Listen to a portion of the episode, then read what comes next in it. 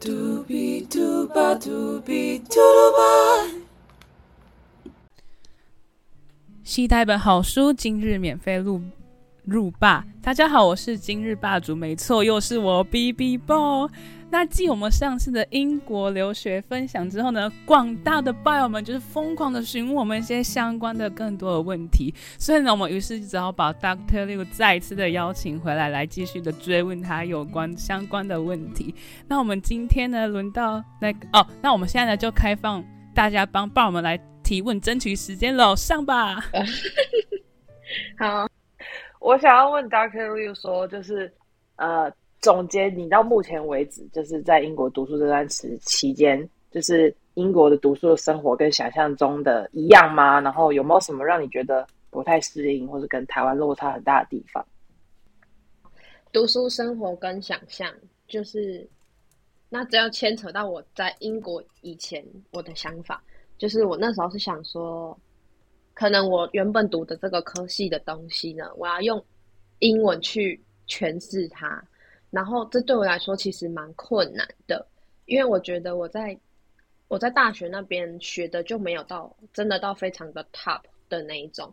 然后出国呢，也不代表说我的能力比较好，我只是刚好有抓住这个机会。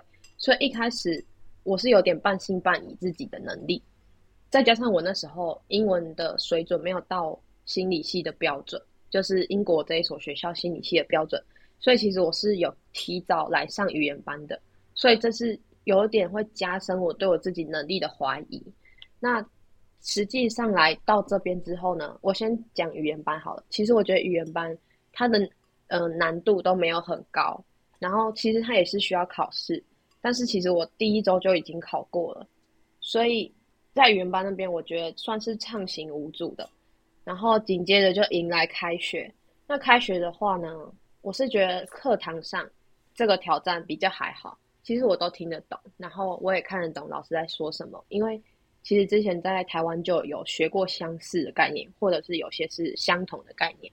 但我觉得在面对到他们的 reading list，还有呃评那叫什么评 assessment 的方式之后，我会觉得嗯，的确来国外这个算是一个蛮大的挑战。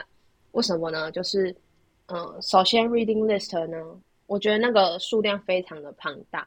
所以你在上课呢，他给你一个比较比较提点的方式。那你对这个东西呢，你有兴趣，你再回去自己看得更清楚。那 assessment 的话呢，可能有些课会全考试或是全报告。那我通常都是两者并行。简单来说，就是我在其中我就要先交一份作业，然后期末我就要再去考试。但是这个困难点就是这个报告的部分。就是你能够想象吗？你可能你高中考大学的时候，你的英文作文我忘记几个字了，可能一百五两百吗？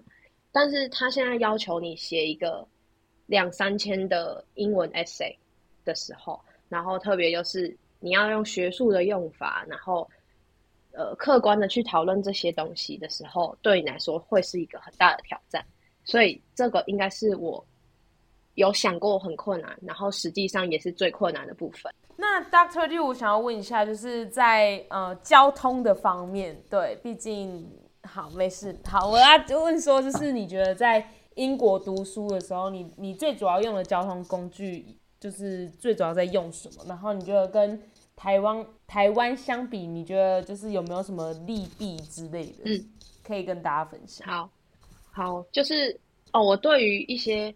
外国来的学生，假设我现在还在台湾，可能我对他们印象就是他们很很耐走，就是我不知道你们有没有相关的朋友或是经验，就是你会发现说，哎，他们从国外来的学生，他们好像都很耐走的感觉，他们可以走很长距离或比较长时间，或者是他们从 A 到 B，假设我们开 Google Map 发现要走二十分钟，我们台湾人一定骑 o d o b i 或者是坐捷运之类的搭公车。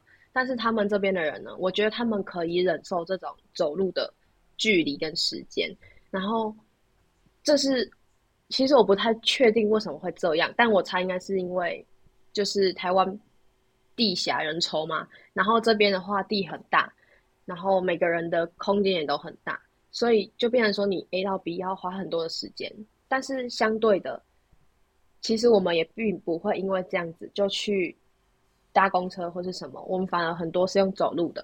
所以我在学校校内几乎都是走路，除非我要去那个镇上，我就会搭公车。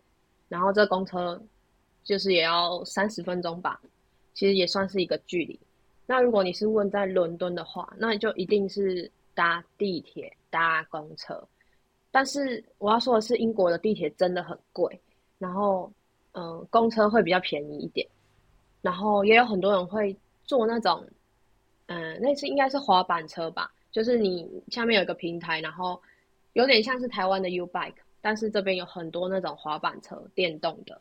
那那一种呢，就电动滑板车。对，那种跟 U Bike 比较不一样，是这边呢，它可以随停随借，你要停堆堆在一个草丛里面也是可以。所以你会发现说，路上有很多的滑板车或是脚踏车。对我想要加问，就是说，就是你。就是他们公车真的跟台湾公车一样，就是也有什么，就是可以用悠游卡付款，或者是直接投硬币之类的吗？还是他们是要买票才能上去之类的？好，就是嗯，反正我自己是认为说，在英国，我的我连搭公车都是贵的一件事情。我在台北可能刷一次卡就是十二块，或者是我买什么年那个月票一二一千二还是什么的。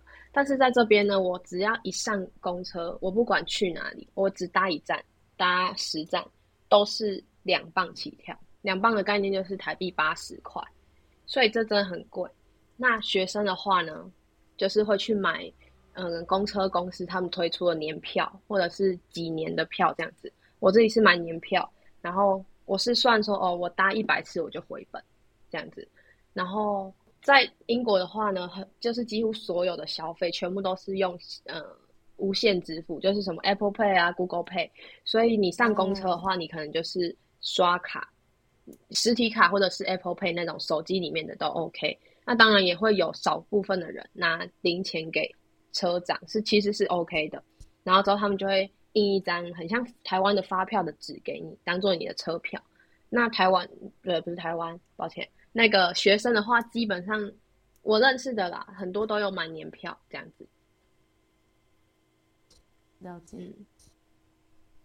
哎，那你有骑过滑板车了吗？因为我们学校也有那种欧陆，但是我觉得好难骑。我没骑过哎，因为那个好像也是也是蛮麻烦的，就是你好像还要先有申请什么东西，我就有点懒。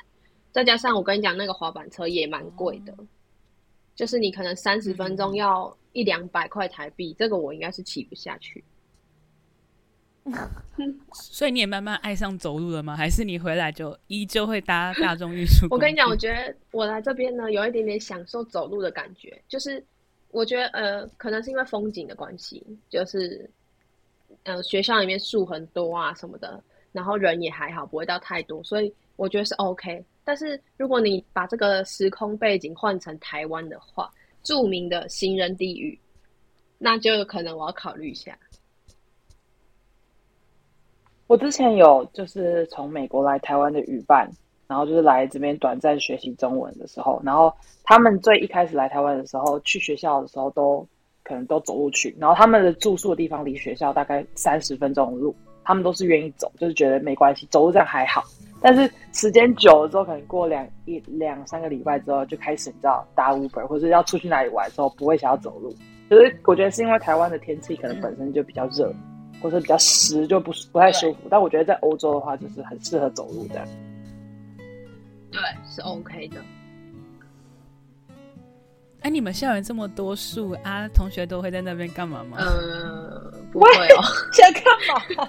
哎，我是合家观赏。因为国外就是比较开放一点，就是野餐呐，大家想到野餐，不要在树林里面，野餐去湖边，很有那个 feel 哎，什么东西啦？原来如此，OK，好笑。那我们好。那我们也不知道会不会有下一集，就是请吧友们在底下留言跟我们分享，你这收听完这两集有什么收获，或是有什么想要我们代为转问 Doctor Liu 的，那我们就再看看有没有机会帮你们询问到本人喽。拜拜 拜。